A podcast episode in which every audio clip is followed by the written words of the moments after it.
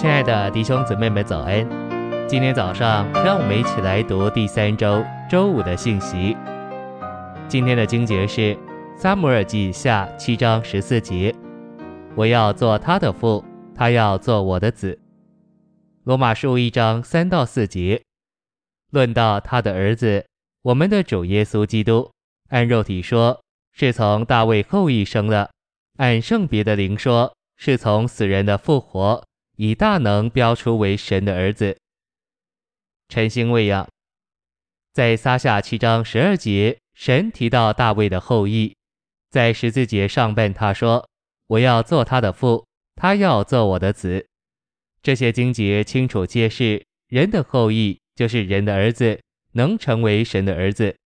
这还是神的目的，是要使他自己成为人，为要使人在生命和性情上，但不在神格上成为神。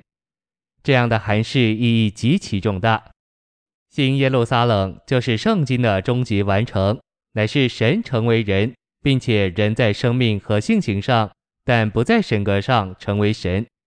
神和人调和在一起，成为一个实体。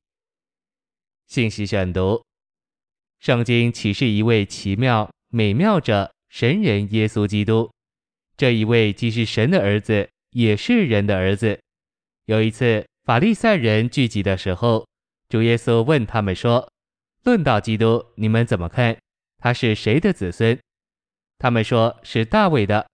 他接着对他们说：“这样。”大卫在灵里怎么还称他为主？大卫称他为主，他怎么又是大卫的子孙？法利赛人不知道为什么，他们无法回答。这里主耶稣指明，他这大卫的后裔乃是神的儿子。这正是撒下七章十二至十四节上半所启示的。撒下七章所启示的，保罗在罗马一章三至四节加以解释。他告诉我们。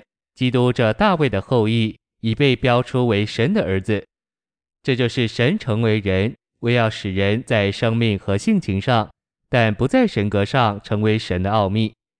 在基督里，神构成到人里面，人也构成到神里面，神与人已调和在一起，成了一个实体，称为神人。神在基督里正将他自己构成到人里面，将他自己做成人的元素。因此，我们这些人就由神的元素所构成。这意思是，神圣的元素建造到我们人的元素里，这两种元素彼此调和。不仅神那神圣的元素构成到我们里面，人的元素也构成到神里面。当神的元素构成到我们的人性里，我们就在生命和性情上，但不在神格上成为神。当人的元素构成到神里面，神就成为人，这就是新约中所启示的建造。这样的启示该成为管制我们领会神和神建造的原则。当我们谈论教会的建造或是身体的建造，我们必须领悟，这建造乃是神的元素构成到人的元素里，以及人的元素构成到神的元素里。